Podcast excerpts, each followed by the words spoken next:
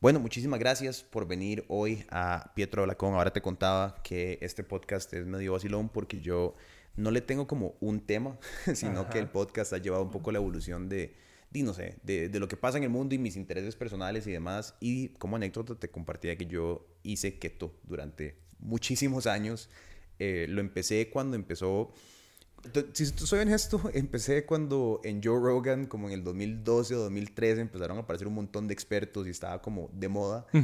Pero digo, obviamente uno es autodidacta y no, no, no, sabe tanto. Y volví a Costa Rica hace un par de años, empecé a ver los anuncios de Philosophy por, por la calle, me parecían vacilones.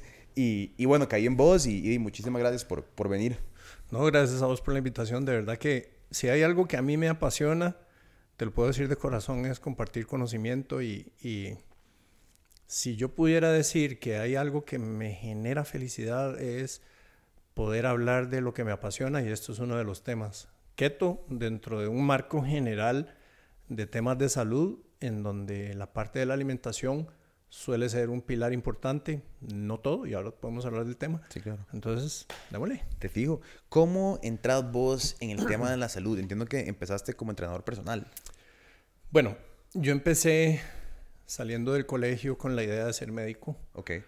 Estudié dos años y me di cuenta de que no tenía realmente la, pues lo que se necesitaba desde el punto de vista de entrega y tal vez la pasión por la salud sí, pero tal vez la vocación. Mm. Yo soy más un, un, un, alma libre que no puede estar en cuatro paredes. Si vos me ves en mi casa, yo ando siempre descalzo y recuerdo cuando iba a la universidad que a mí me gustaba andar en shorts y no me dejaban andar en shorts. Claro. Entonces me inventé una, una lesión en la rodilla, en donde andaba un, ¿verdad? una rodillera de neopreno y con ese cuento iba en shorts. De verdad. Y, y me obligaban a ir con camisa de, de, de botones y cuello y no sé. Eh, tal vez esas eran señales de que no era realmente lo que yo andaba buscando. Tal vez si debo confesarte algo, el ser humano tiene varias necesidades, dentro de una de ellas está reconocimiento y para reconocimiento y para algunas personas el reconocimiento es una necesidad muy fuerte, para otras no. Tiene que ver mucho con el momento en que vivimos en, en la infancia y qué tipo de circunstancias tenemos. Alguien que habla mucho sobre este tema eh, es el escritor de un libro que se llama Cuando el cuerpo dice no que nos habla sobre todo el tema psicológico y cómo durante toda la vida podemos seguir afectados por lo que pasó a los dos, a los tres, a los cuatro años. No sé de dónde, pero yo tenía esta idea de, tal vez puedo recordar Mafalda y estaba viendo Mafalda en donde el papá de Mafalda está en la playa y de repente él se presenta y dice, no sé, hola, soy tal persona, eh, vendedor de seguros o no sé qué era el papá de Mafalda. Y el del frente, que estaba también sin camisa, le dice, hola, soy médico y entonces se ve como un pedestal gigante donde el hombre es súper importante. No sé, tonteras, pero tal vez calan. Y pensé que para aprobación necesitaba yo ser médico. Vieras qué interesante, porque en ese libro eh, Gabor Mate habla precisamente de que la mayoría de los médicos buscan ser médicos por un tema de aprobación. No es que sea malo, simplemente ellos quieren ser aprobados y entonces el, el médico típicamente es considerado la persona más importante en la jerarquía de salud y el atraer toda esa atención logra generar una solución interna a una necesidad. Pero me di cuenta que no era mi pasión. Entonces empecé con lo que sí era mi pasión, que era el entrenamiento, el ejercicio. Recuerdo que estudiando anatomía, fisiología, bioquímica, todo siempre lo relacionaba con ejercicio.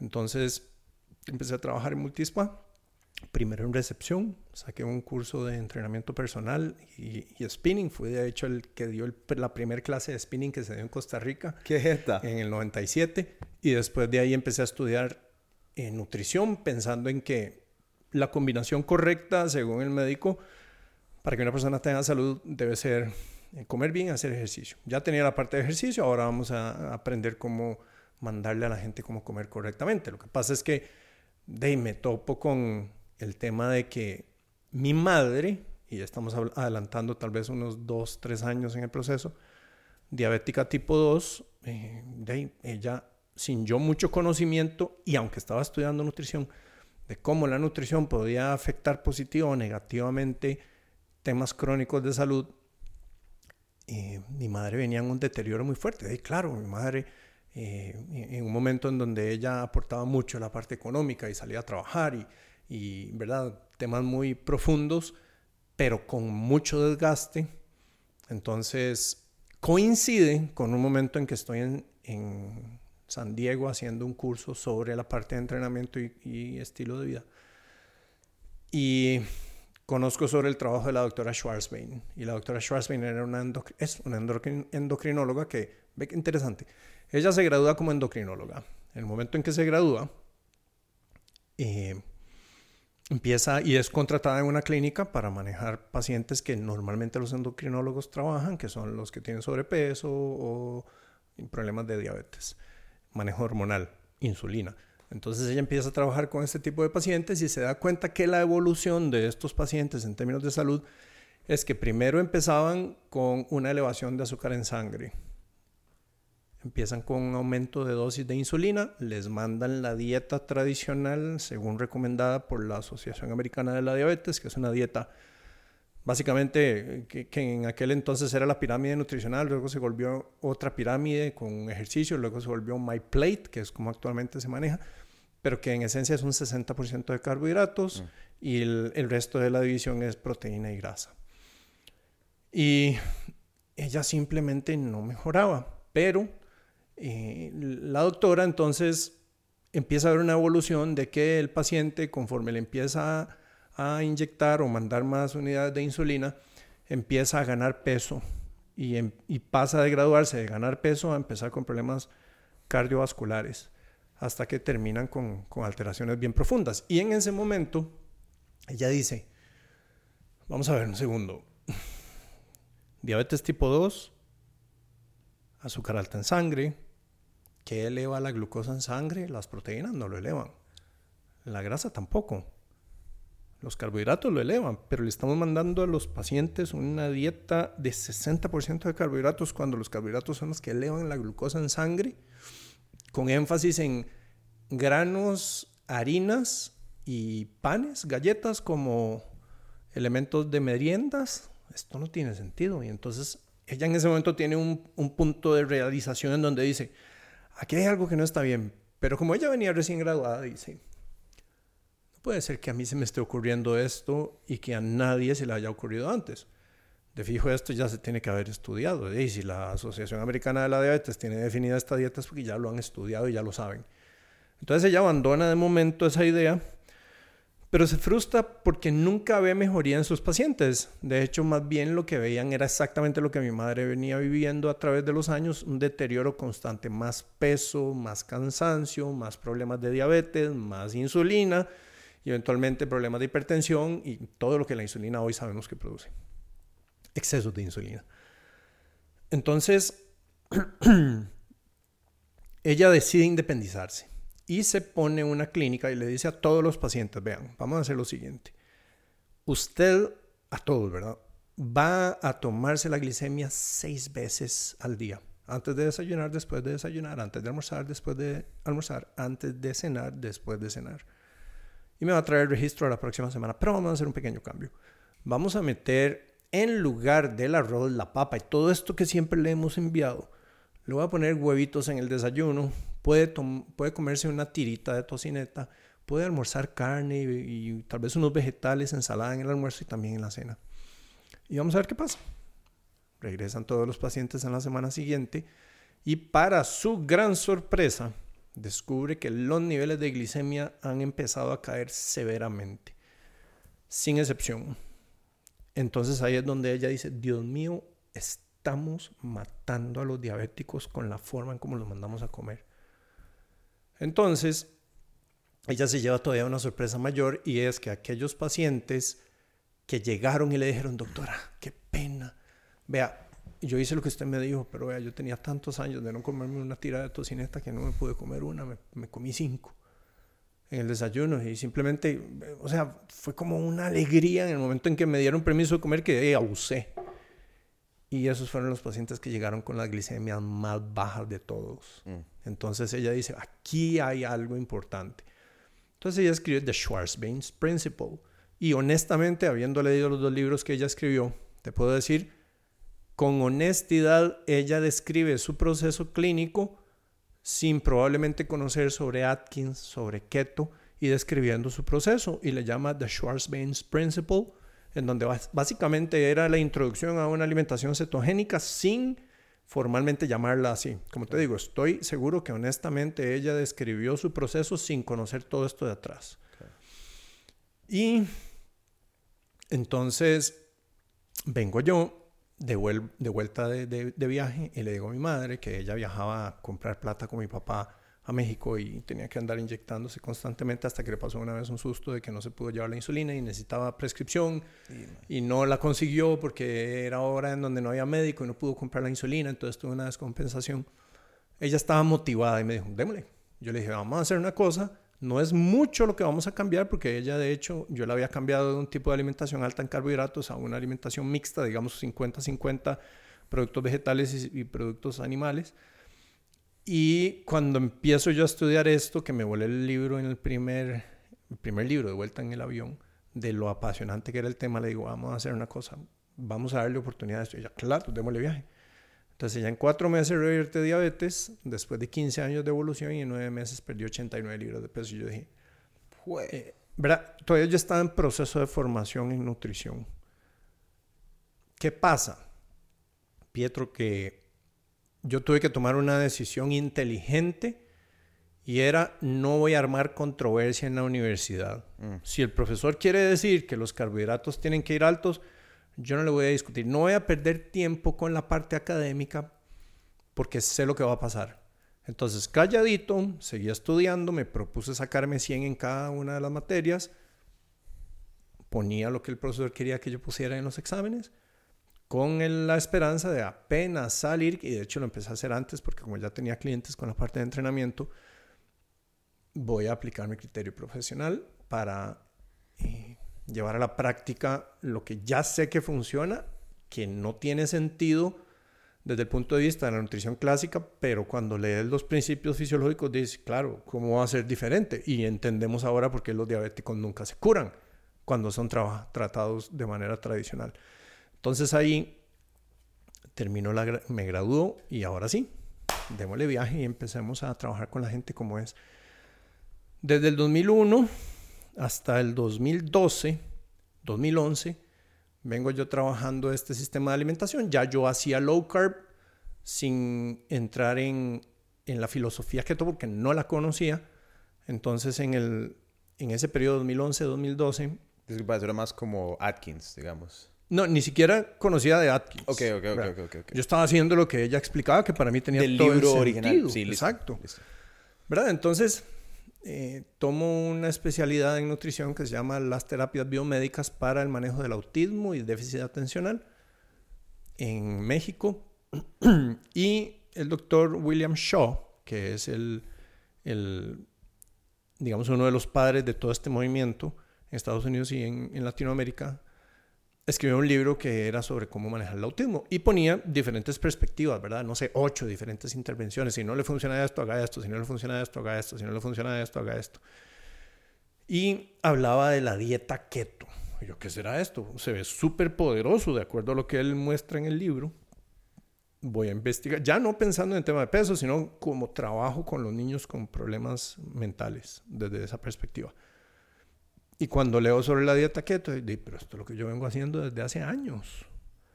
Y empiezo a investigar sobre cetosis nutricional, ya formalmente de los pares de la cetosis nutricional, y empiezo a aplicarla ya formalmente en el 2011 y hasta la fecha.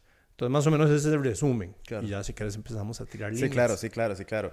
Cuando conoces, a mí lo que me parece súper interesante de la dieta keto y la cetosis es cómo aparece en el mundo, ¿verdad? Porque aparece no inicialmente como una forma de tratar el sobrepeso, la obesidad o la diabetes, sino que aparece específicamente para tratar la epilepsia. Correcto. Porque, y me equivoco si, me, si, si, digo algo errado, pero hasta donde entiendo, descubren en antigüedad que ayunar ayudaba muchísimo a sostener la epilepsia y no es hasta como 1921 que siendo diferentes cuadros de estudio dicen pues no podemos ayunar a alguien hasta por se mueren entonces qué dietas pueden similar, hacer algo similar al ayuno y cayeron que era la, dieta cetogénica. Algo así es, ¿verdad? Correcto, sí.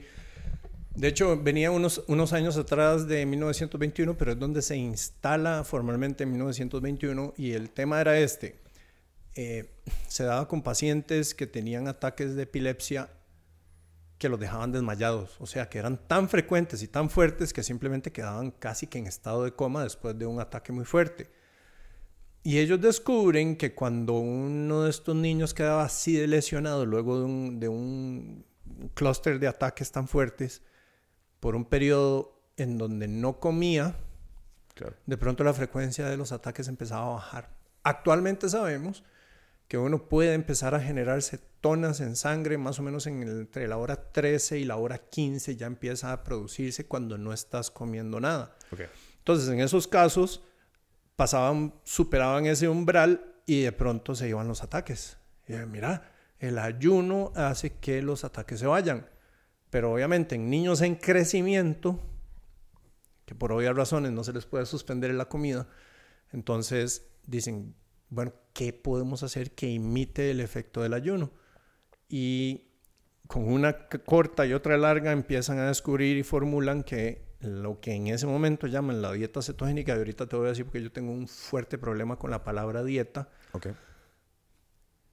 concluyen que es un excelente tratamiento se empieza a manejar. Te voy a meter la cuchara porque estaba viendo los números, como la estadística, y es impresionante. Es el 50% vio reducción, se, vio una reducción del 50% en convulsiones y el otro 50% tuvo una reducción del 50% en frecuencia de convulsiones. Y eso era en pacientes que, que no lograban tratarse después de tres medicamentos. Loquísimo. Es, sí. O sea, es, es, una, es un rango de decir, no, nada de lo que estamos haciendo sirve, los ponemos en esta dieta y un tercio dice, ok, vemos una reducción del 50% de ataques. eso, es, eso es enorme. Eso es impresionante. ¿Qué pasa? Que cerca de la década de los 40 aparecen drogas o medicamentos que en teoría iban a ayudar a suprimir las convulsiones. Y claro, ubiquémonos, uno papá que tiene que cuidar lo que él, porque en ese momento keto era súper estricto, 90% grasas, 5% eh, a 8% eh, proteína y 3% carbohidratos, por ahí. Entonces, ¿verdad? Era, era algo súper restrictivo.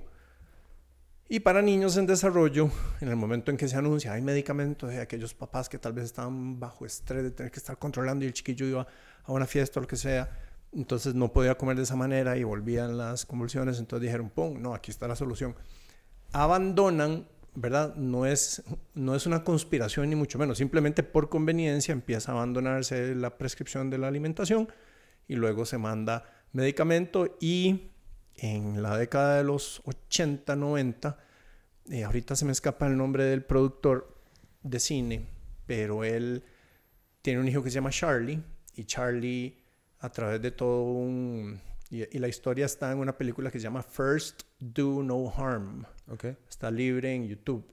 Y la actriz principal es Meryl Streep. Entonces él, Charlie, su hijo, eh,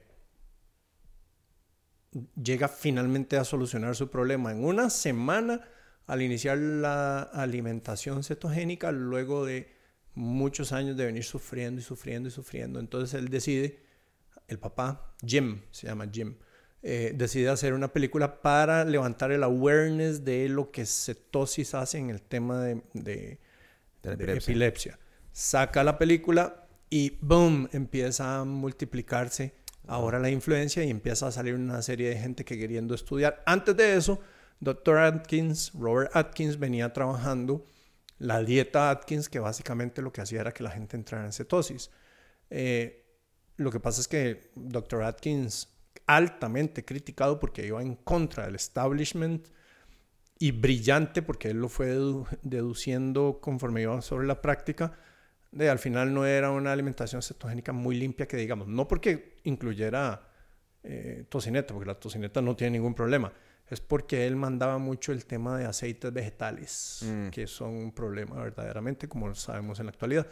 Entonces viene todo un cambio, evoluciona y actualmente se produce una cantidad gigantesca de estudios en donde se demuestra efectos metabólicos, efectos a nivel psiquiátrico, eh, de lo que podemos hablar ahora. Claro, ahora dijiste que no te gusta la palabra dieta. ¿Por qué?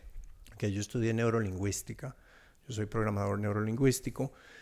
Y la neurolingüística habla, y, y, podemos meternos en un tema fascinante que conforme ha ido evolucionando mi carrera, me he ido, me he ido dando cuenta de que cada vez es menos la parte mecánica física y cada vez es más la parte mental lo que permite que avancemos en todo sentido.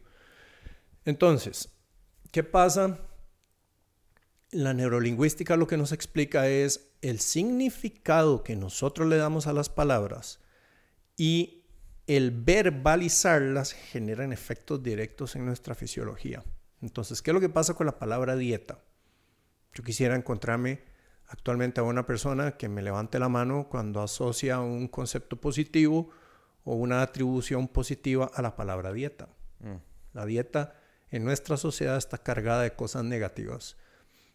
Es morirse de hambre, es comer leche y tomate, es contar calorías, porciones, cucharaditas, tacitas, sellitos, palitos, es no poder disfrutar de las cosas ricas de la vida, es restringirse, es no poder ir a fiestas, es no poder compartir con la gente, es que te estén criticando, es que se te caigan los cachetes, es que hay rebote.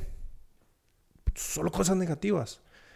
Y la naturaleza del ser humano es tal que para lograr avanzar a nivel subconsciente, el camino tiene que ser un camino que esté despejado de dolor.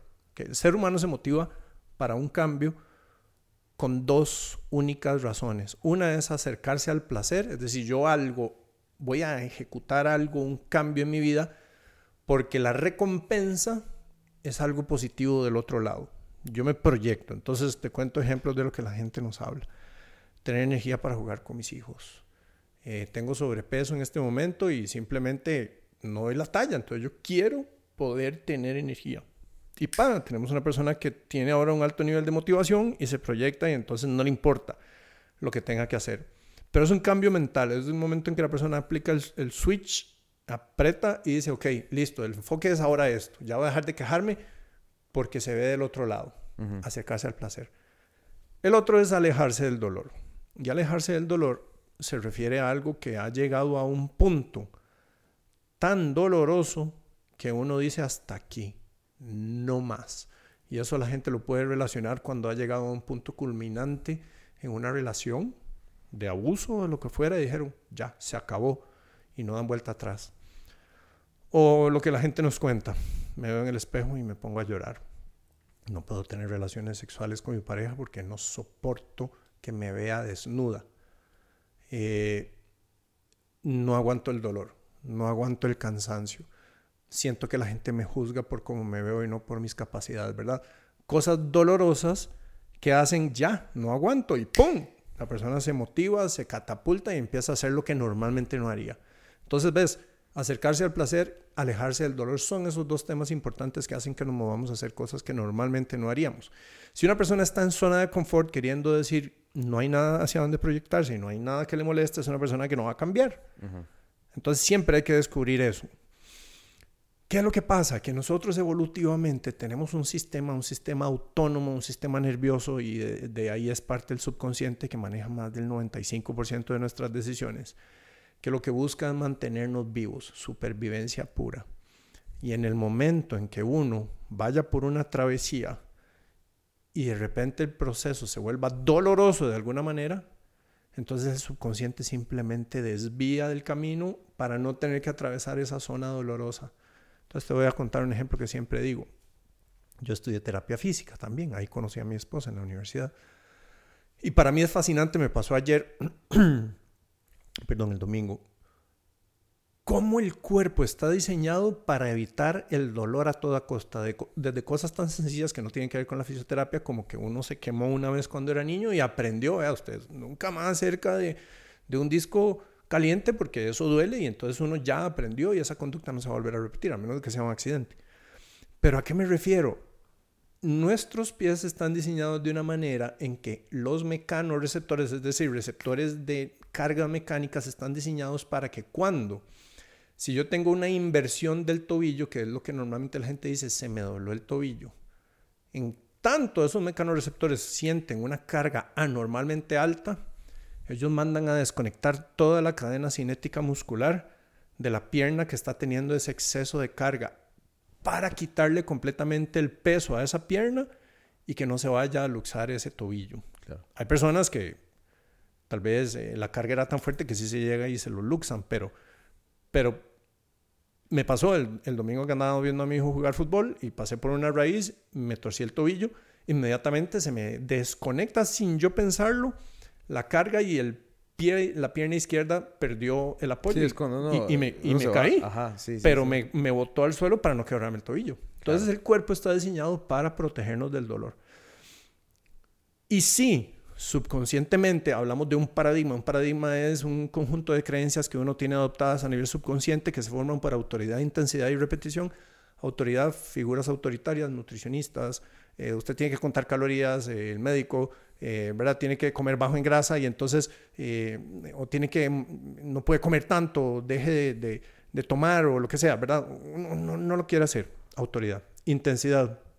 El mensaje acarrea emoción de alguna manera positiva o negativa, y repetición, estos tres elementos en combinación, autoridad, intensidad y repetición, generan un gravamen a nivel subconsciente y eso se convierte en un concepto rígido, cambiable, pero hay que trabajar en él, pero de momento está rígido. Entonces, en el momento en que yo empiezo a hacer dieta, empiezo motivado, tal vez reconocí cuál es el dolor del que quiero alejarme o cuál es el placer que quiero proyectar, hacia dónde quiero moverme, pero no cambié el significado de la palabra dieta. Y yo conscientemente estoy a dieta, Pietro, es cuestión de tiempo para que el subconsciente diga, olvídese papá, que en este camino doloroso por el que usted va, en donde no puede compartir con la gente, tiene que morirse de hambre, solo comer lechuguito, todo lo que la gente asocia a la palabra dieta, el camino inmediatamente es desviado y la gente entra en autosabotaje.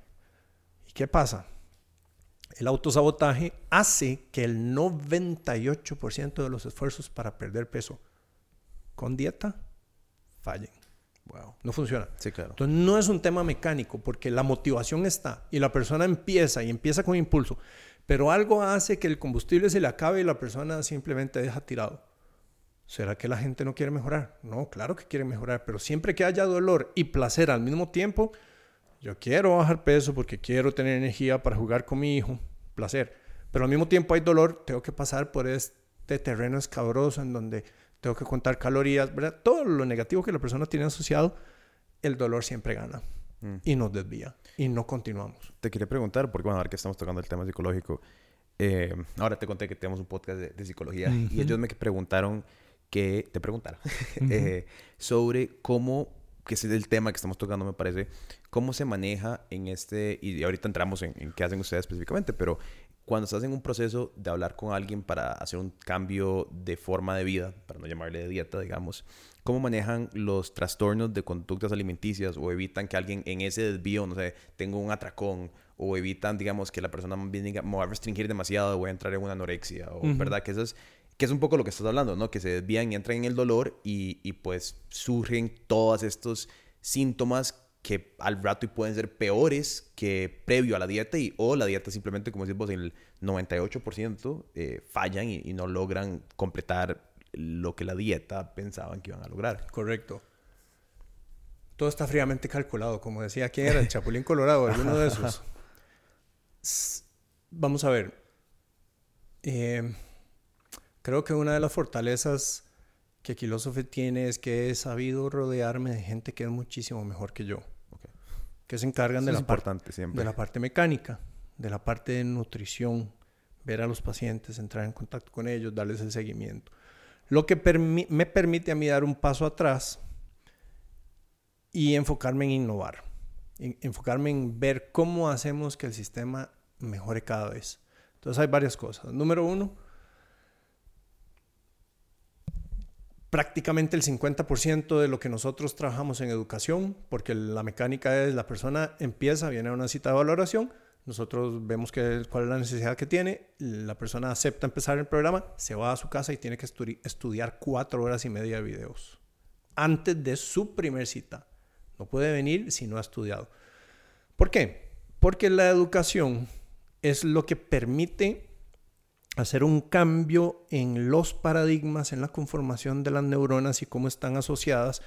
Y de hecho el ganador del Premio Nobel de Medicina y Fisiología del 2001 descubre, Kendall, que en el momento en que una persona le pone o le presta atención durante una hora a un concepto, genera un 50% más de sinapsis de neuronas. Es decir, está generando circuitos neuronales que no existían.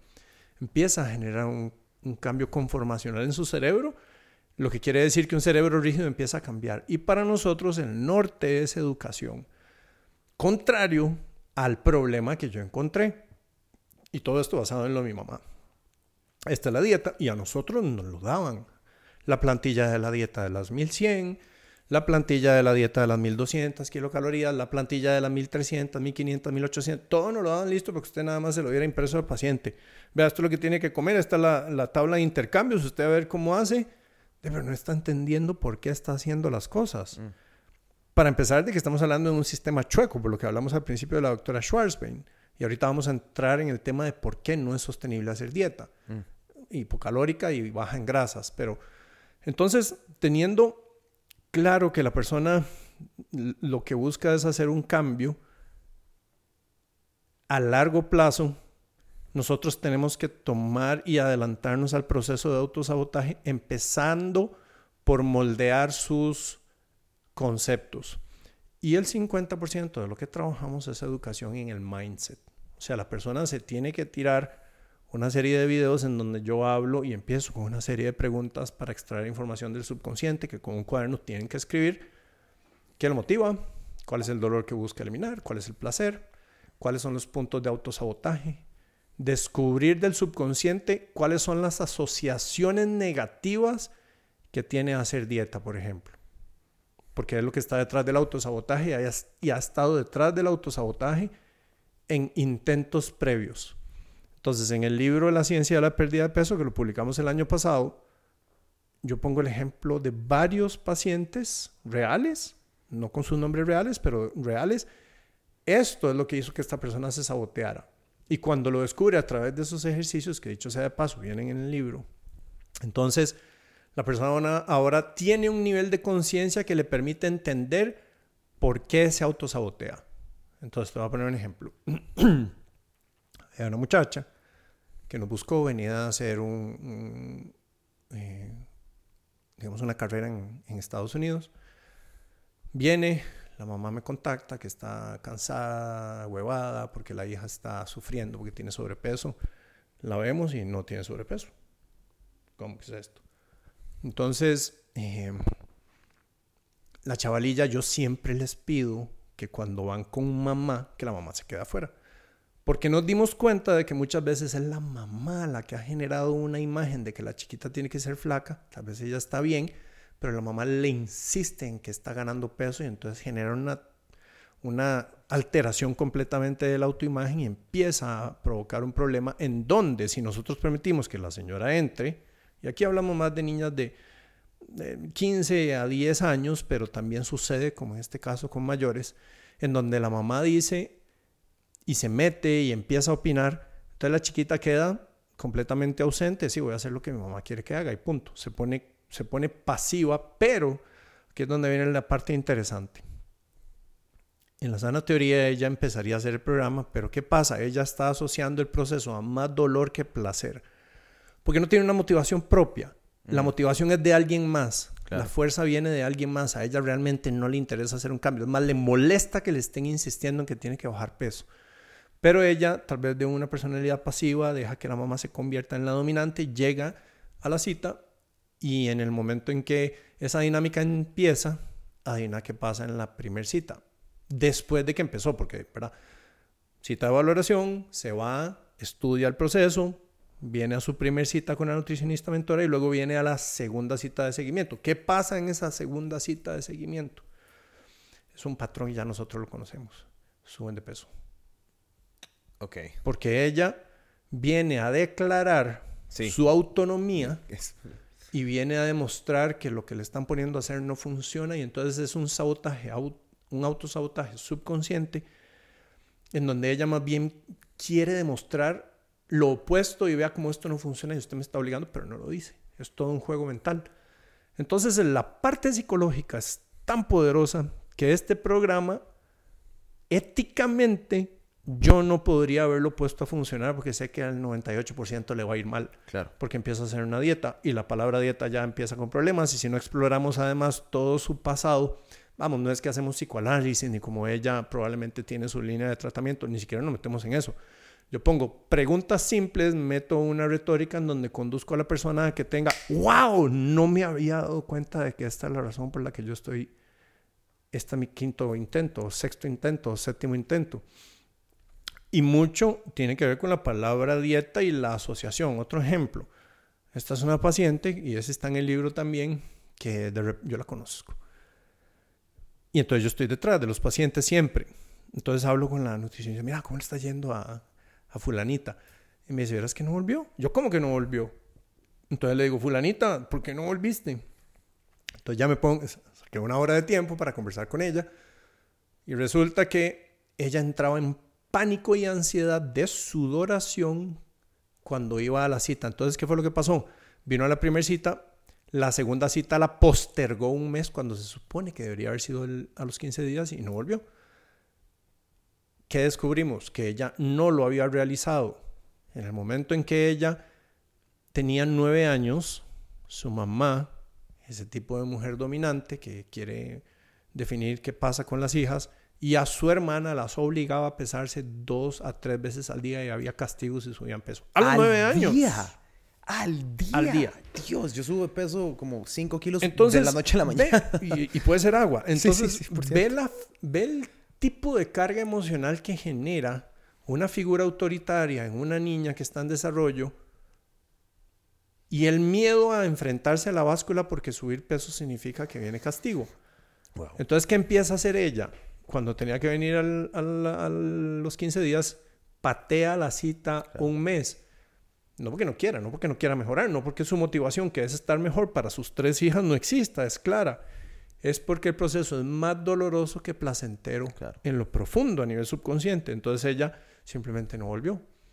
Ok, yo se lo hice ver, vea, la razón por la que está pasando es esto y esto vamos a cambiarlo, haga los ejercicios que yo claramente explico ahí, hay partes que usamos esta bandita para hacer una reprogramación de significados, tengo cuatro cosas que ponemos a hacer a la gente para que cambie completamente el significado y haga una transformación mental para empezar. Y en el momento en que ella empieza a hacer esto, entonces reconoce, lo primero es generar el nivel de conciencia. Ah, no me había dado cuenta que era por esto. Ella decía que ella entraba en pánico, la primera vez que fue, la primera dijo que no la empezaran, en la segunda que postergó, se puso con ansiedad y la tercera ya no fue. Entonces la rescatamos precisamente porque descubrimos que a nivel subconsciente hay una situación que está impidiendo que ella avance. Y ahora podemos entrar en el tema subconsciente que es fascinante. Me parece súper interesante aquí escuchándote un poco que el foco no parece ser necesariamente estético o perder peso, sino que el foco es la integración de la salud a la persona. No, no estás diciendo que, o sea, el foco de ustedes no es, madre, queremos que perdas 50 kilos y no es, madre, querés que seamos flacos. Es agarrar y ver qué herramientas desde la filosofía de ustedes pueden encaparar para hacer a la persona más saludable. Así es. Y vieras que precisamente la pérdida de peso es un efecto secundario de un cambio de perspectiva y cambio en estilo de vida. Okay. No es el foco primario de la intervención muchas veces yo sueño con esto, y soñaba antes, poder quitarme mi cerebro y alquilarlo por semanas. Bien caro, eso sí, bien caro. Claro. Para que entonces hagan lo que yo le digo. Pero no, no importa, se lo regalo una semana. Usted instálelo, haga descargue conceptos, borremos todos sus miedos, sus rollos mentales, tirémoslos por la basura, que es lo que le está frenando a avanzar y haga lo que yo le digo. Y le garantizo que le va a funcionar. Lo que pasa es que eso no es posible. De momento. Según Elon Musk, va a llegar a pasar en algún momento. Pero, entonces, bueno, de hecho, ahora el 27 de septiembre vamos a hacer un retiro en el Hotel Planet Hollywood con el objetivo precisamente de poder hacerlo más cercano a eso, tener a la gente en contacto íntimo constante durante cinco días para que entonces influenciarlos de la mejor manera posible. Pero tenía la, la, estaba con la conversación con, con un paciente amigo que me dice, vea, yo busco a los mejores, no, no, no, porque yo esté aquí, simplemente eso es lo que él me dice. Yo busco a los mejores, los que tienen resultados y no les cuestiono nada. Yo soy así, yo soy mecánico. Y si voy donde a la gente que hace el podcast, bueno, no lo voy a cuestionar en dónde lo publico, con qué tipo de publicidad o qué día lo voy a publicar. El man tiene la experiencia. Yo no me voy a meter, no voy a empezar, mae, sí, pero ¿qué tal si lo metemos otro día? Él sabe y yo facilito los procesos y simplemente hago lo que él me dice que yo haga. Claro. Y entonces, ¿qué es lo que yo veo? Y ahorita te cuento el primer proceso que nosotros hacemos.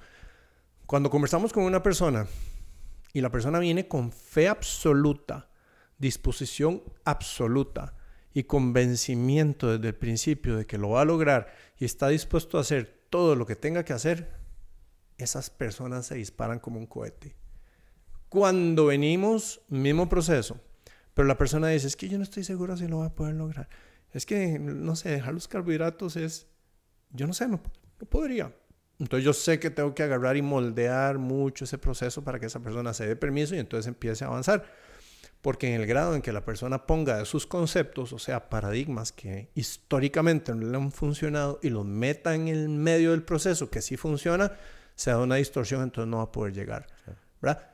Y, y, él, es, eh, él es así, entonces a nivel económico, a nivel de relaciones, a nivel físico, eh, a nivel de peso, aumento de masa muscular, es una persona que, puña, es ejemplar, pero ejemplar no por lo que hace, ejemplar por el mindset que tiene. Es de esto es lo que funciona, listo, lo hago, no cuestiono, simplemente me voy. Y es, si todo fuera así de fácil. Sí, claro. Pero entonces ahí es donde en la primera semana, todos los pacientes, digamos, la semana pasada entraron 52 pacientes nuevos a Kilosophy. Entonces el jueves a las 7 y media de la noche, yo tengo una sesión con ellos y les hablo de las nueve huellas del éxito.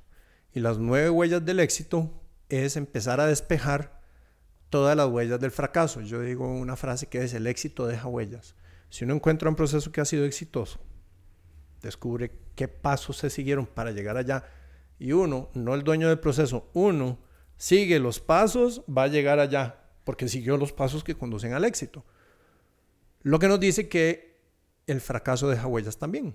Entonces nosotros sabemos exactamente qué es lo que los pacientes hacen para que el programa les funcione y sabemos exactamente qué es lo que los pacientes hacen para que el programa no funcione. Mm. Porque el programa funciona, el programa es un camino, es una ruta y la ruta está hecha y, tiene principios fisiológicos, evidencia científica de que funciona. No es como, y yo siempre vacilando digo, vean, no es que yo me soñé, ayer me soñé, ok, termoterapia, ¿qué será eso? Meterse en agua fría. Chicas, vamos a hacer lo siguiente. Vamos a decirle a todos los pacientes a partir de mañana que se metan en agua fría a 6 grados Celsius durante 10 minutos. Me cuentan si alguien se muere. Si alguien se muere, entonces mejor ya quitamos eso. Pero mientras vamos a ver que, cómo nos va. No es así.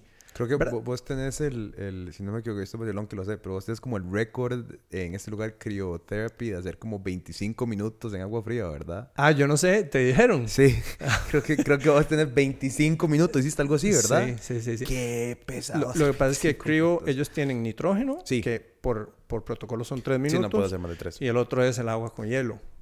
Lo que pasa es que yo hago sesiones de 40, 45 minutos, entonces llegar a ese, en realidad fue porque fui a probarlo, pero tenía que hacer una vuelta antes y yo no sabía que ellos cerraban a los 15 minutos de cuando yo llegué. Mm. Me di cuenta cuando yo estaba dentro del agua. Y yo, mira, ya se están cerrando, ya se está yendo la chavala de recepción y entonces iban a quedar ellos. Y o sea, puede haber hecho el doble. Terminé, rápido. Qué loco. Y además después de ahí iba para el sauna, que claro. hubiera podido hacer muchísimo más. Pero entonces, ¿verdad? el agarrar a toda esta gente en la primera semana, ubicarlos primero, el tema de comunidad es importante, y darles cuáles son esas nueve huellas del éxito para que desde el principio sepan que tienen que aplicarlo y entonces de ahí la gente simplemente no tenga no tenga razón de por qué le vaya a ir mal y si tienen razón de por qué les va a ir mal ya entienden por qué lo están haciendo entonces yo les genero la conciencia de, de antemano. Entonces te voy a decir cuáles son esas nueve huellas del éxito. Uno, tomar, tomar total responsabilidad de los resultados. Los resultados no son culpa de nadie, ni gracias a nadie. culpa mía o gracias a mí. Nada más. Y en el momento en que una persona entiende eso, se libera del estar con la enfermedad conocida como excusitis. es por esto, es por aquello, es por... No, no, no. En el momento en que una persona toma control, empieza a avanzar. Simplemente es así. Pero la mayoría de la gente ha crecido en un ambiente y ahora las generaciones más jóvenes vienen muy enfermas con este tema de que la responsabilidad es de los demás. Mm. Y el hecho de que mis emociones sean así es por lo que me dicen. No, no, no, no. Todo es responsabilidad de uno y uno puede controlar eso si se educa adecuadamente. Eso es uno. El dos es no hacer dieta, sino aplicar un cambio en el estilo de vida, que son las 10 claves biológicas que nosotros eh, enseñamos, ¿verdad? Y como te digo, es un, un tema de educación y tienen que empezar. Ah, yo le digo, para que usted tenga éxito en este programa necesito cinco cosas. Número uno, que usted estudie las cuatro horas y media de material en la plataforma educativa antes de su sesión número uno con su nutricionista mentora. El dos es todavía más importante. Que usted estudie las cuatro horas y media de material en la plataforma educativa antes de su sesión número uno con la nutricionista mentora. El tres es todavía más importante. Que usted se estudie las cuatro horas y media de información en la plataforma educativa antes de su sesión número uno con la nutricionista mentora. El 4, que usted se estudie las cuatro. El 5, que es... Eh, y al fin les doy el resumen. Bueno, si no les quedó muy claro, les voy a resumir los cinco puntos. Que usted se estudie las cuatro horas y media de información en la plataforma educativa antes de la sesión número uno con su nutricionista mentora. Y ahí quitamos a la persona que venía a hacer dieta, que le dieran un menú, es culpa o gracias a ustedes porque este papel me funciona o realmente es mi responsabilidad y a partir de ahora entendiendo lo que estoy haciendo, que para mí ahora tiene sentido, porque yo lo que busco esos son momentos ajá. ¿verdad? Momentos ajá es ese momento en donde uno descubre algo que no sabía o no había entendido, pero de hecho, como el proceso nuestro es educación, la palabra educación proviene de un tronco que es en latín que es educo, y educo significa extraer del interior. Entonces, en realidad nosotros no le enseñamos nada a nadie. Mostramos algunas pautas y la persona descubre en su interior, wow, tiene todo el sentido. Fue lo que me pasó a mí con la doctora Schwarzbein. Es lo que mi abuelo hacía siempre. No sé si, si de pronto era algo así. Entonces ese punto importante de educación y no venir a hacer una dieta, porque sabemos que las dietas van a fallar, es el segundo punto importante. El tercero, es tener claridad absoluta de cuál es la razón emocional por la cual está haciendo un cambio. Mm. Alejarse del dolor y acercarse al placer. El cuarto es tener un, y, no en compu, no en teléfono, sino por escrito, en plan de acción, de acuerdo a las sesiones de educación, con respecto a, a y son 10 áreas que nosotros trabajamos. Luz solar, ciclos de sueño, cargas electromagnéticas, pensamiento, respiración, hidratación, ejercicio, temoterapia, manejo de estrés y finalmente la alimentación. Para cada uno de esos, cuando usted tuvo ese momento, ajá, uh, voy a anotar, a partir de mañana a tal hora empiezo a aplicar esto. Y cada vez que tenga un momento, ajá, a partir de mañana a tal hora, o pasado mañana, o la, la otra semana, cuando sea, pero si lo escribe, la evidencia muestra que se genera un canal a nivel nervioso en donde ya hay una expectativa y un punto contra el cual uno tiene que medir al final una responsabilidad que asumió en el momento en que lo escribe. Entonces, tener ese plan de acción por escrito e iniciar con acción masiva es el cuarto punto.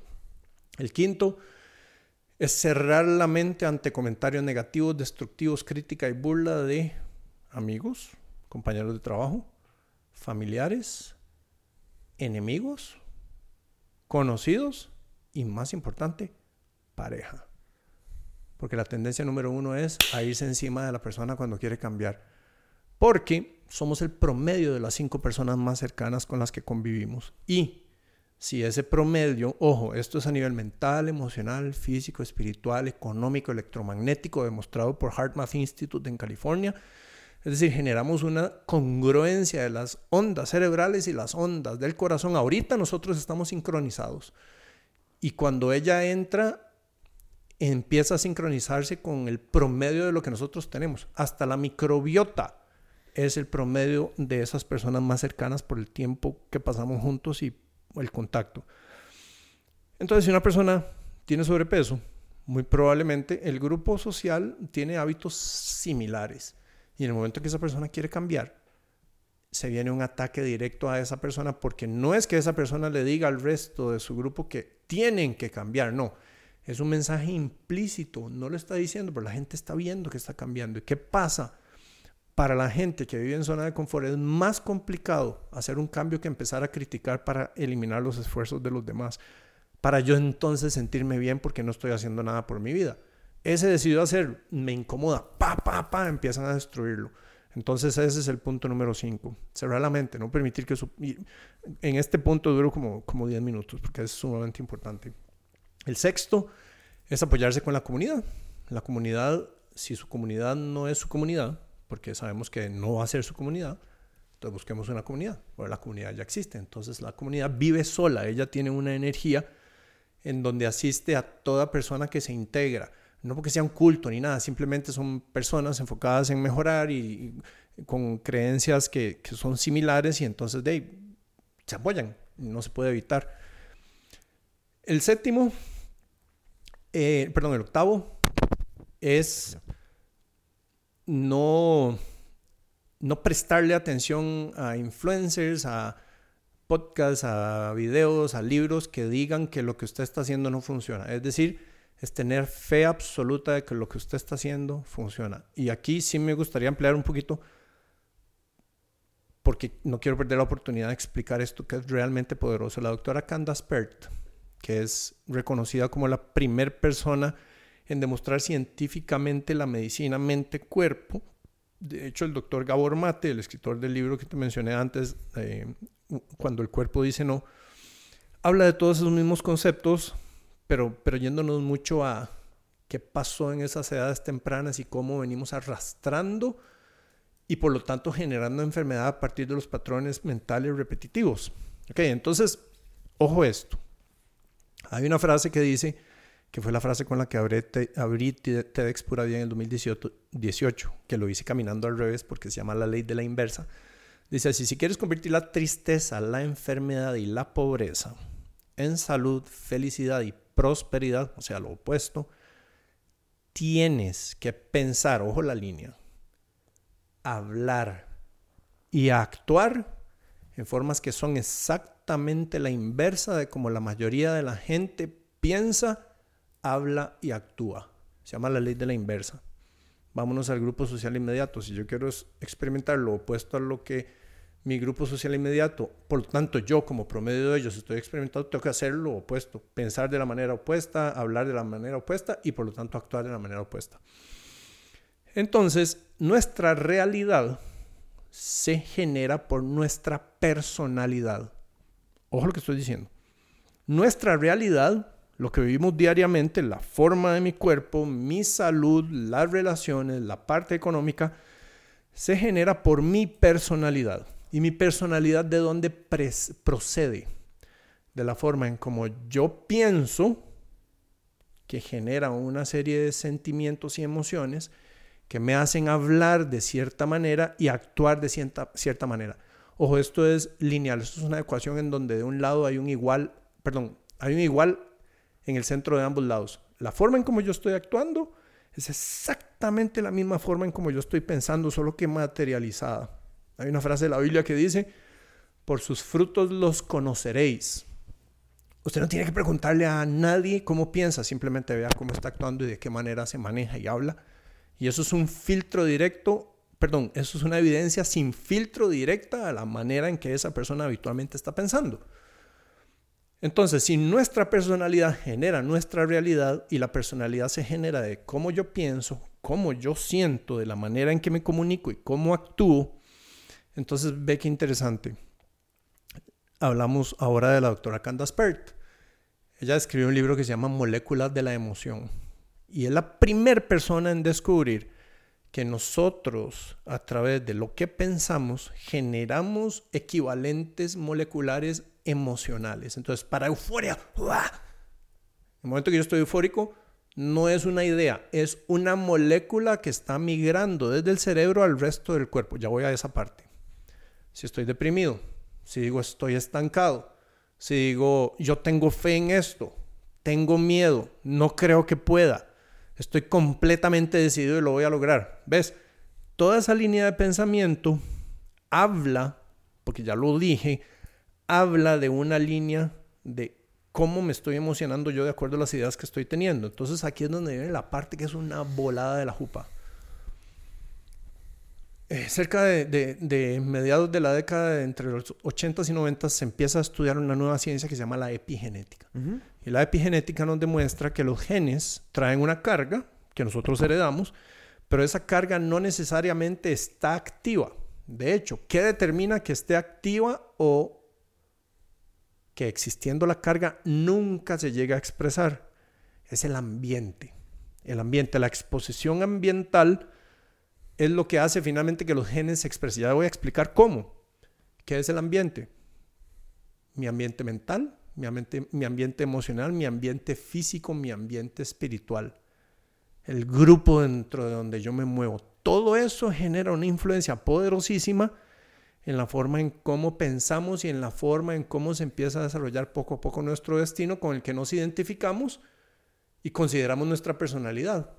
Pero dije antes, mi realidad depende de mi personalidad y mi personalidad yo la puedo cambiar en tanto yo descubra y tenga conciencia de cuál es la línea habitual con la que me despierto todos los días y cuál es el primer pensamiento que yo agarro. Que dicho sea de paso, los primeros, los pensamientos que tenemos, el 90% son los mismos de ayer.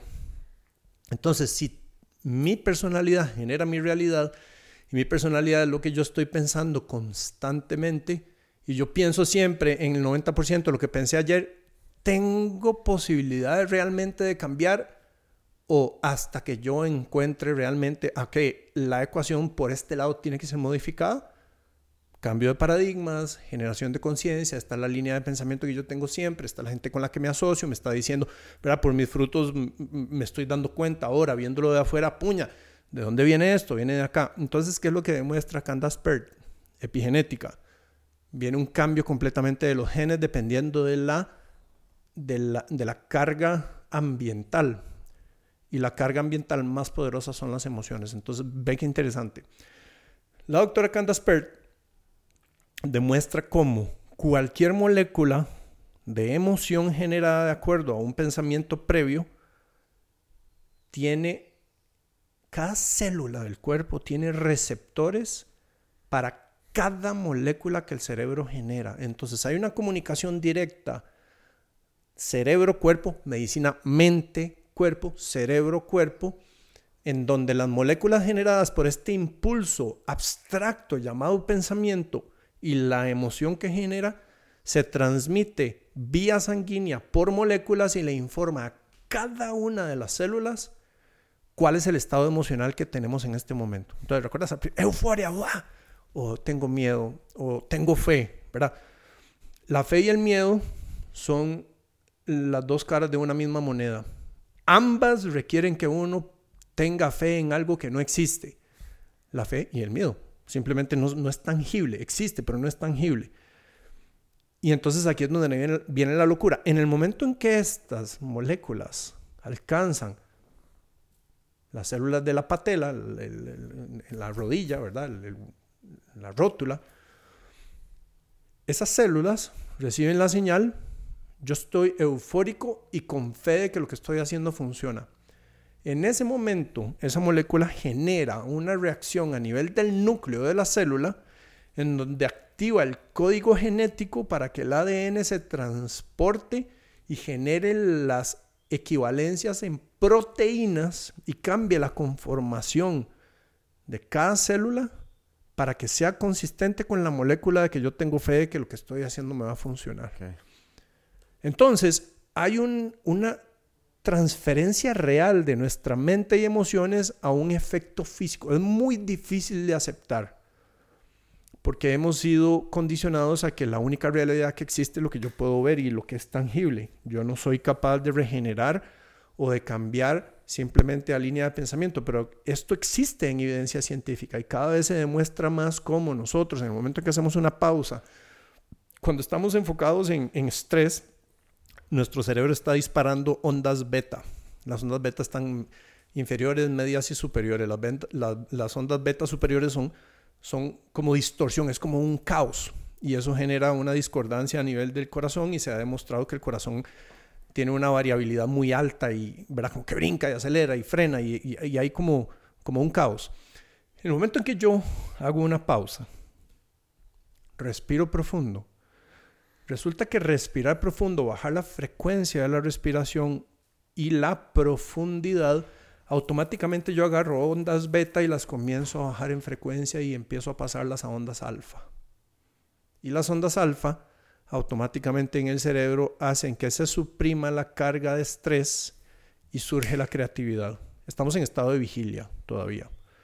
Luego, si el proceso continúa más profundo y yo respiro profundamente, más lento, más enfocado, inmediatamente empiezo a pasar a ondas delta. Y las ondas delta es donde yo puedo empezar a programar el subconsciente. Y ah, por medio de visualización puedo generar todo esto de lo que he estado hablando. O sea, yo puedo generar un destino diferente en mi cuerpo cuando tomo una pausa, decido eliminar mi pasado predecible, mi presente predecible, porque es el 90% de los pensamientos con los que yo me levanto es lo del día anterior, hago un cambio, hago un reset y empiezo a generar una realidad diferente. Puede ser instantáneo, puede ser, puede tomar tiempo, también. Simplemente hay que entender que todo es un proceso. Ahora está, perdón, te voy a meter la cuchara ahí porque está buscando esta estadística que me parece súper relevante y es que eh, de pacientes con cáncer, estudios en oncología han demostrado y estaba buscando, no, he encontrado la cifra exacta, pero sí encontré que sí, que no estaba loco y me acordaba de esto, que creen en un poder mayor o creen que van a sobrevivir el cáncer, tienen más incidencia de sobrevivir el cáncer que aquellos que no. Sea, hay lo que estás básicamente reforzando con todo lo que estás diciendo, que hay evidencia demostrada que el el pensamiento, literalmente, de cómo entender una situación, tiene un reflejo directo en la capacidad de tu cuerpo de, de reaccionar ante, obviamente, con tratamiento, con terapia, por supuesto, no, no es solamente pensar positivo. Y sí, no, estamos diciendo aquí, quite los medicamentos y váyase a meditar. Exacto. Las dos cosas eh, las dos cosas. Y que sí, claro, los medicamentos sirven, pero si logras agregarle otra parte, tiene un impacto mayor. Y eso me parece o sea, increíble y demostrado, obviamente, y vos en la práctica lo, pues, pues lo, lo practicás y lo ves utilizado. Y ves qué interesante, porque íbamos a hablar de keto. Sí, sí, sí, sí, sí, sí. sí de, hecho, ahí, ahí, quería, quería volver a hacerte una pregunta, porque, bueno, en esto, en esto que, que, estamos hablando, eh, tenía, tenía, quería volver a un punto que, que me quedó dando vueltas, y es, porque estás hablando un poquito de los beneficios a la salud y cognitivos que existen en cambiar en toda la filosofía de ustedes, ¿verdad? quería preguntarte sobre beneficios a la salud, sobre las, el, el, cambio de vida que vos le decís a la gente que entra en tu método que lo hace, ¿verdad? y te cuento en, en, el contexto mío, digamos, ¿verdad? Para mí, cuando yo entro en keto, es porque yo a mí me gusta mucho, a mí me encanta tener un sistema, muchos sistemas. Entonces, eh, durante muchísimos años lo que he hecho es contar macros, eh, ¿verdad? Mío de macros. Yo soy el tipo de persona que no le molesta. O sea, tengo gente que detesta y odia contar macros y es como la peor pesadilla. A mí es como segunda naturaleza. O sea, yo me levanto en la mañana, bueno, igual el 90% de lo que como es como las mismas tres recetas repetidas como 85 mil veces. Seis huevos en la mañana. o sea, no sé, es como la misma desayuno siempre. Y cuando entré en keto me parecía como una manera de variar eso. Yo he probado varias cosas durante mi tiempo en keto. También traté carnivore y, o sea, he hecho diferentes variaciones. Pero para mí noté ciertos beneficios cognitivos, digamos, eh, que todavía los incorporo a pesar de que ya como un poco más de carbos, digamos. Por ejemplo, si consumo carbos, los consumo en la noche porque no me gusta no, antes ayunaba, ya no tanto, pero prefiero pasar la primera parte del día sin consumir carbohidratos porque sí noto una distinción cognitiva enorme. No, no siento lo que al 90% de la gente le pasa, que se comen el almuerzo y quedan echados para atrás después del almuerzo, ¿verdad? Pero, pero, ¿qué más has visto vos en cuanto a, a, mejoras en la salud generales, ¿verdad? Porque yo soy una persona que no estoy pensando en bajar de peso, ¿verdad? Eh, me encanta entrenar, entonces siempre ando buscando qué, qué la qué es la vara que me va a sacar un toque más en, en el gimnasio, me va a sacar más en jiu-jitsu, me va a sacar, ¿verdad?, en, los deportes que hago.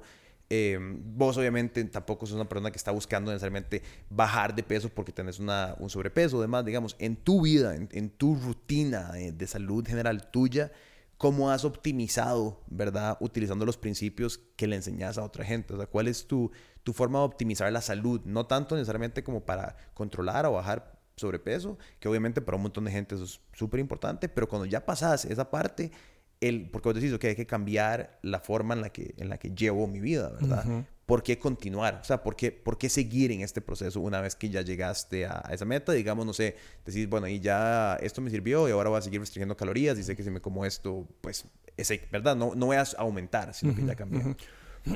bueno, eh, el enfoque nuestro nunca ha sido bajar peso, okay. perder peso. El enfoque nuestro siempre ha sido tener salud, que no es lo mismo. Lo que pasa es que el sobrepeso hace que aumente 50 condiciones de salud negativas solo por tener más peso. Entonces, siendo la variable más poderosa el sobrepeso y bajarlo, pues la respuesta es lógica. Empecemos bajando el excedente porque la grasa es un tejido hormonal y genera moléculas inflamatorias. Y no creas, o sea, el cuerpo es sabio, el cuerpo no engorda porque sea un problema, el cuerpo está engordando porque necesita mandar moléculas tóxicas a guardar en algún lugar que estén lejos de los órganos.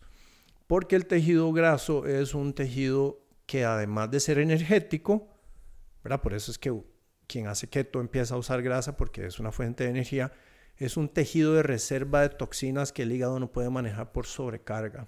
Entonces, cuando estamos en un ambiente, yo soy muy, muy proponente de una alimentación limpia, independientemente de lo que sea, pero limpia es sin productos químicos, sin edulcorantes artificiales, sin preservantes, sin, eh, ojalá orgánica, ojalá de, pesca libre, ojalá de libre pastoreo, eh, tanto los huevos, la carne, el pollo, en donde haya una mínima o nula exposición a la parte tóxica, porque las toxinas que nosotros recibimos diariamente, tanto mentales, como lo hablaba antes, como la, la parte física, es lo que nos tiene realmente enfermos. Entonces el cuerpo ante esa sobrecarga empieza a inflamar un tejido que puede mantenerme eso ahí como, como, como en el aire para que no me esté afectando tanto. Prueba de que estamos tóxicos es lo que la gente llama el keto flu y el mm. keto flu es un cuerpo sumamente tóxico que rápidamente empieza a oxidar grasa. Esa grasa contiene toxinas. ¿Qué se hacen esas toxinas? Van a, empiezan a, a llenar la capacidad del hígado y el hígado entonces entra en un proceso de desintoxicación y a mucha gente le sale por la piel y entonces tienen eczema y otras reacciones porque la piel es un órgano de desintoxicación, pero en el grado en que nosotros estamos almacenando energía en forma de grasa, ahí habla de una mala estrategia de alimentación y por supuesto hay un proceso inflamatorio interno que, es, que nos mantiene llenos de, de, toxinas. Entonces, bajar peso es como un, no-brainer. Eso es garantizado que a todo el mundo le va a ir bien. Pero hablemos de una estadística, Pietro, en Estados Unidos, en un estudio que se publicó en la década de, de, 1900, del 2010 al 2020, eh, porque se llevó a cabo periodo principio, pero se publica al final. El 88% de los ciudadanos americanos mayores a 21 años tienen enfermedad metabólica. 88%. La estadística del sobrepeso en Costa Rica anda por el orden del 70%. Eh, en el periódico La República salió un encabezado que decía, este año, la Caja Costarricense de Seguro Social gasta 695 millones de dólares atendiendo a 305 mil personas por año. 600, casi un billón de dólares atendiendo a personas con sobrepeso. Entonces, nuestra, nuestra línea de ataque directa es, usted corrija su estilo de vida, empieza a bajar peso y las condiciones de salud empiezan a mejorar. ¿Cuáles? A nivel cognitivo, nosotros lo vemos muy frecuentemente y esto es súper interesante. Resulta que la microbiota, que es toda esta gran masa de organismos de microcelulares o, unicelulares, bacterias, eh, arqueas y otras, generan equilibrio o desequilibrio. Cuando estamos en desequilibrio nos producen enfermedad. Entonces, ¿qué es lo que pasa? El consumo de azúcar hace que aumente la proliferación o la concentración de unas bacterias que se llaman gram negativas. Las gram negativas tienen unos piquitos en su membrana que se llaman LPS, lipopolysaccharides. Los LPS se pegan a nivel del intestino, generan una reacción inflamatoria y los LPS son integrados y empiezan a moverse por sangre, entran en cerebro, lo mismo que producen en intestino delgado, que es inflamación, lo producen en la membrana hematoencefálica, que es la membrana que separa la sangre del cuerpo de la del cerebro, que no puede ser la misma, tiene que ser ultrafiltrada la del cerebro, y esa membrana llega y nos frena la entrada de cosas. Pero los LPS producen permeabilidad, ingresan y las células inmunológicas de defensa se vuelcan contra el LPS, lo integran, cambian de identidad, se convierten en pandilleras y empiezan a atacar el cerebro. Entonces el consumo de azúcar está ligado a un aumento del crecimiento de las gram negativas con más concentración de LPS que atacan cerebro, hacen que las células inmunológicas empiecen a generar una alteración en la función cerebral y están asociadas a cuatro cosas. Esquizofrenia, bipolaridad, depresión y ansiedad. Keto, azúcar blanca, cero.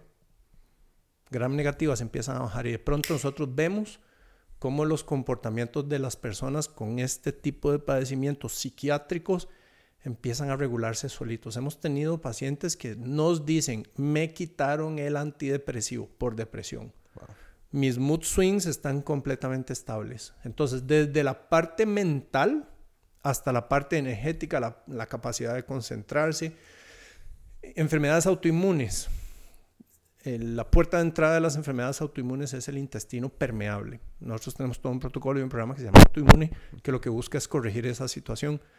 Entonces, enfermedades autoinmunes, eh, fibromialgia, lupus, eh, esclerosis múltiple, artritis reumatoide, enfermedad de la tiroides, Hashimoto o Graves, hipotiroidismo y eh, hipertiroidismo correspondientemente.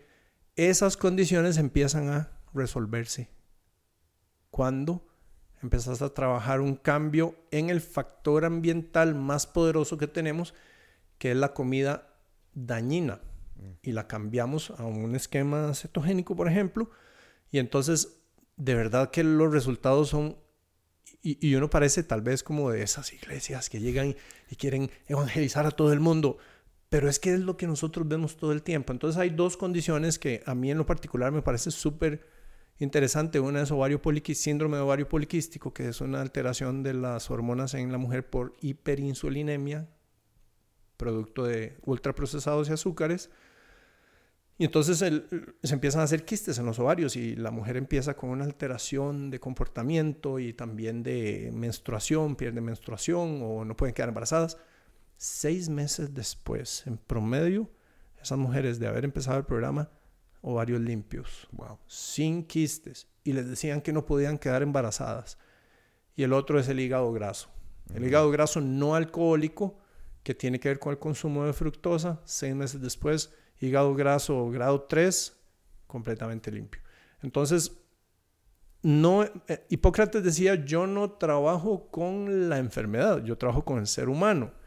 Y la enfermedad, como es producto de todo este ambiente que influencia al ser humano, expresando negativamente, hoy lo sabemos, los genes, entonces los genes empezamos a a desactivar la parte peluda y fea de los genes y ellos simplemente se, anulan y las condiciones empiezan a ir. Pero no, o sea, el programa que nosotros ofrecemos no es para sobrepeso, no es para diabetes, no es para hipertensión, no es para síndrome ovario poliquístico, no es para esquizofrenia, no, ¿verdad? Es corrijamos todas las condiciones de cómo el ser humano vive y la enfermedad no tiene otra cosa que desaparecer. ¿Qué es tu, cómo funciona tu dieta hoy? dieta en el sentido no de dieta como lo conocemos coloquialmente, sino dieta en el sentido literal de qué consumís vos en tu día a día. Voy a, voy a, entonces voy a programarme neurológicamente hablando mi forma de comer. Sí, tu forma de comer, exacto. Uso la palabra de diccionario, no la palabra eh, utilizada negativamente socialmente. Es súper aburrido, pero como decía, yo con tres cosas estoy bien. Yo soy actualmente carnivore. Okay. En la mañana, a veces... 100% carnivore a veces meto un batido verde. Ok. Entonces, eh, hoy, por ejemplo, me, tomé un batido de apio, culantro, em, eh, ¿cómo se llama? Em, ay, puña, pepino, eh, cúrcuma, limón y jengibre. Desayuno ocho huevos. Yo soy de seis. Ajá. Ese, ese batido. eh, a la hora del almuerzo son 300 gramos de carne de cualquier tipo, favoreciendo más cosas del mar. Ayer, por ejemplo, fue pescado y eh, calamares. Hoy fue res y ahora en la cena otros 300 gramos. Ok. Como estoy en fase de aumento de masa muscular, porque mi objetivo es llegar a 100 kilos, vengo de 83, ahorita estoy en 94, hice un ayuno de 7 días la semana antepasada, perdí 2 kilos y medio, que ya lo recuperé y otra vez vamos para arriba. Entonces no estoy aplicando ayunos intermitentes de momento, precisamente por el objetivo que hoy tengo, Claro. pero Sí, nada sí. más. Sí, sí. Entonces, eh, por la cantidad de masa muscular que quiero construir, entonces de ahí viene la cantidad de proteína. Y básicamente eso es. Ocho huevos, 600 gramos de De proteína. carne. Y eso es, eso es tu día. Exacto. Wow. Y Bueno, perdón. Y ayer, por ejemplo, entonces me tomé un batido de dos huevos crudos y un batido de un polvo de proteína, pero ya casi no queda. Me, me compré el último tarro que había, es un, un batido bien limpio que, que viene con, eh, con stevia y, y, y no trae ningún producto químico.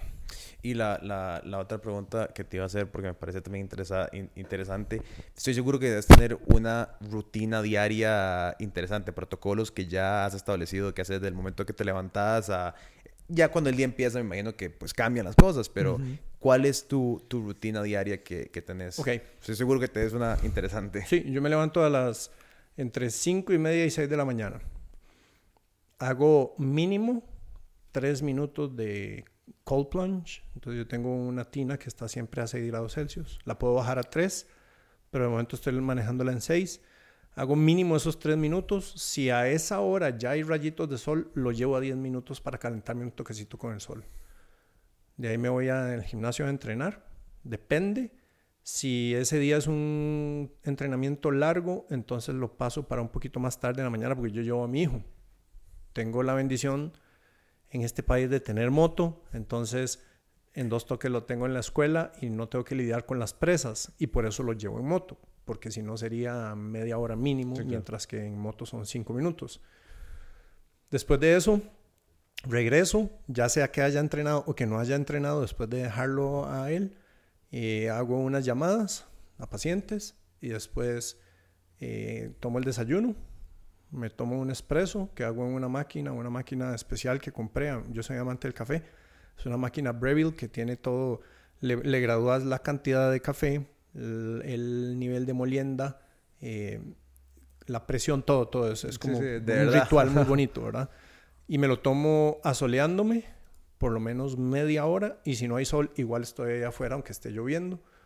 Si hay sol y no hice entrenamiento en la mañana, entonces hago media hora de termoterapia porque hay sol. Entonces puedo calentar inmediatamente después. Y después eh, hago meditación, tomo un espacio como de 10 minutos para ver videos de reírme. Y mientras estoy haciendo termo y asoleándome, siempre estoy estudiando algún audio. Después de ahí, depende si había entrenado en la mañana, entonces no entreno. Pero si no había entrenado en la mañana, voy y entreno una hora más o menos. Después regreso y me pongo a estudiar porque estoy estudiando maestrías. Wow. O sea, es un poquito de todo. Es Sí. una mañana súper cargada. Sí, sí, sí. Pero qué, qué interesante. Sí, no, a mí, a mí me encanta conocer los protocolos de personas que están muy metidas en, en este mundo y está tomando un par de notas porque, porque sí, porque es, creo que ahora hay, hay tanta información y creo que más bien lo que a uno le toca es como decidir qué, qué protocolos, ¿verdad? Y, y también qué le sirve a uno y, y qué no, y, y qué se adapta a tu vida y qué no, ¿verdad? Y- Claro.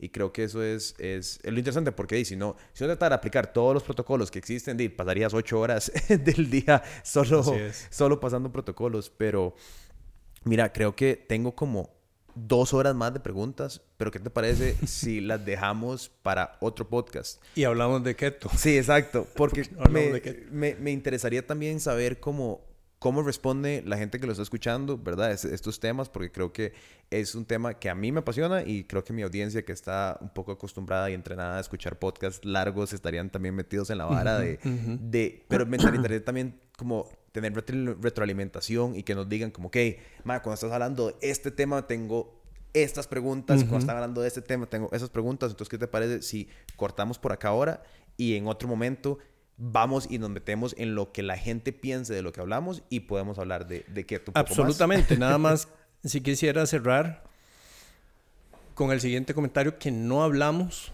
y es por qué las dietas fallan.